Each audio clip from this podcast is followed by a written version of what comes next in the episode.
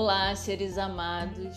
Meu nome é Mariana Amaral, terapeuta da medicina chinesa, instrutora de yoga, fisioterapeuta. Sou a soma de tudo que vivi e tenho infinitas possibilidades de vir a ser. Estou feliz em poder compartilhar trechos de livros, minhas experiências como terapeuta, minha caminhada desvendando dia a dia parte do meu ser nessa infinita pesquisa de mim, questionando o estado atual das coisas, revendo tudo sobre tudo, enfim.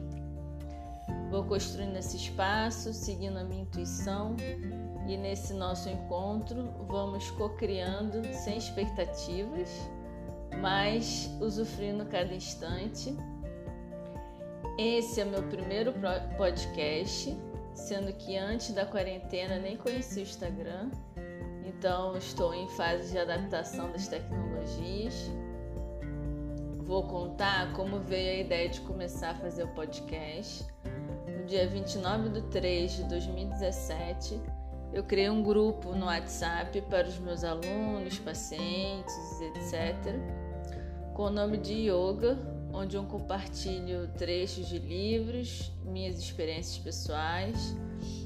E há um tempo atrás me sugeriram de me sugeriram de transformar esses áudios que eu envio no grupo do WhatsApp em podcast. E aí, eis que eu aceitei o desafio. Tenho paciência comigo, porque eu nunca fiz isso antes, então será tudo muito informal. O tema de hoje é a doença como caminho, inclusive é o nome do livro que eu irei ler um trecho Vamos fazer alguns episódios sobre esse tema. São dois autores alemães, então não vou falar o nome deles, mas vou colocar por escrito na descrição do episódio. E antes de ler, gostaria de convidá-los a se abrir, né? É necessária essa abertura para algo novo e dizer que ler um texto sem vivenciá-lo me parece uma perda de tempo porque é só a experiência que causa transformação. Então vamos lá. Abre aspas. A doença é um estado que indica que o indivíduo deixou de estar em harmonia ao nível da sua consciência. Essa perda do equilíbrio interno manifesta-se ao nível do corpo sob a forma de sintoma. Nessa perspectiva, o sintoma é um sinal portador de informação, uma vez que, através da sua aparição, interrompe o ritmo da nossa vida e obriga-nos a ficar dependentes dele. O sintoma informa-nos de que algo falta, acusa um defeito, uma falha. A consciência percebeu-se de que, para permanecermos sãos, há algo que nos está a faltar. Essa carência manifesta-se no corpo enquanto sintoma. O sintoma é, pois, o aviso de que algo falta.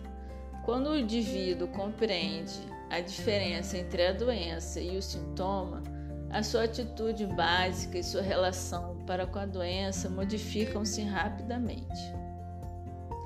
Deixa de considerar o sintoma como o grande inimigo, cuja destruição deve ser o seu objetivo prioritário passando antes a encará-lo como um aliado que o poderá ajudar a encontrar aquilo que falta.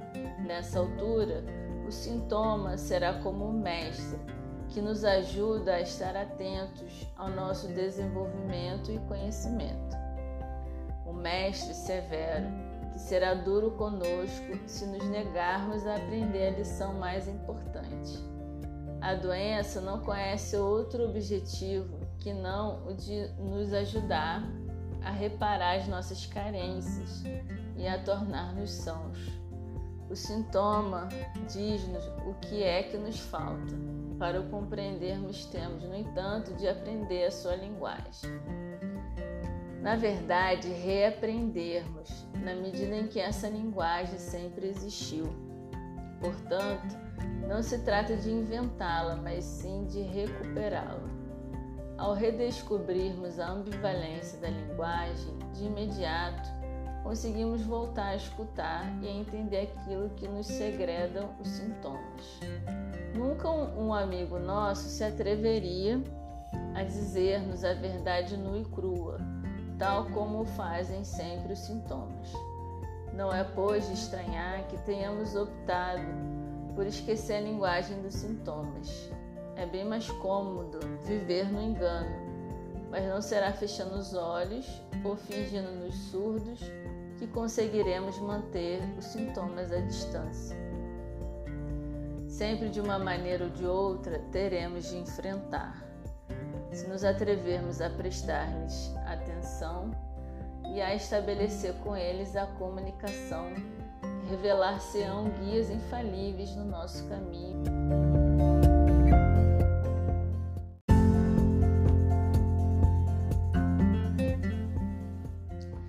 Eis a diferença entre combater a doença e transmutar a doença.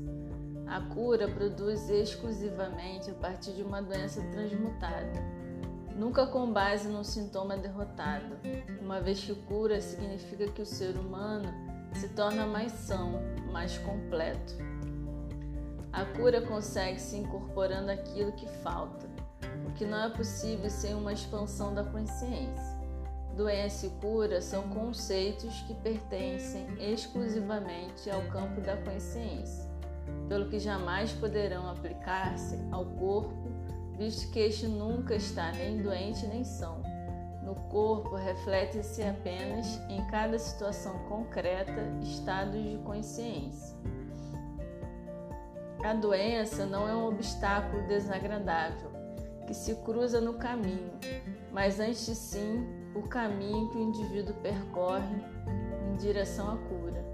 Quanto mais encararmos esse percurso de forma consciente, melhor ele será capaz de concretizar o propósito para que se destina. Fecha aspas. Então, fazer algumas considerações.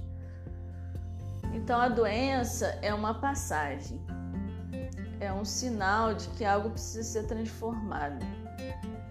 Mas em algum momento da vida, a doença irá sinalizar para a grande transformação que é do corpo vivo para o corpo morto.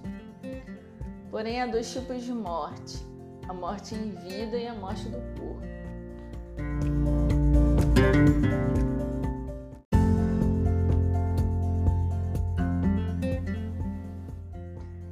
E para desconstruirmos esse medo da morte, Olhar a doença como morte certa ajuda nesse processo de desilusão. Paramos de fingir que a morte nunca virá para nós. E aí? Quando aparecer a doença, será a morte em vida ou a morte do corpo? Não temos controle algum sobre a vida e a morte, por mais que tenhamos essa ilusão. Logo, quando surgir qualquer sinal e sintoma, ao invés de silenciá-lo, vamos aproveitar para tentar entender a mensagem que o nosso inconsciente quer nos dar. Então, a autoobservação é essencial nesse processo. Temos exemplos, exemplos muito práticos sobre isso. Se comemos em excesso, o corpo sinaliza através de sinais e sintomas para que possamos comer de forma moderada. Ou então, os sintomas vão nos dizer que precisamos respirar de forma adequada, outros vão fazer, vão nos comunicar que precisamos fazer atividade física, outros sinais e sintomas vão nos mostrar que precisamos mudar as nossas emoções ou mudar a forma como nos relacionamos. Ou seja, vamos precisar mudar algo. Então, a partir de agora, quando sentirmos qualquer coisa, vamos pensar o que o meu corpo está querendo me dizer. É isso, gente. Por hoje é só. Eu vou deixar o meu Instagram caso queiram dar sugestões, participar de um podcast comigo. Eu faço consultas online também, ou tirar qualquer dúvida é mari.amar.ol. Para facilitar, é o mesmo nome do podcast, só que com letra minúscula. Um abraço, até a próxima.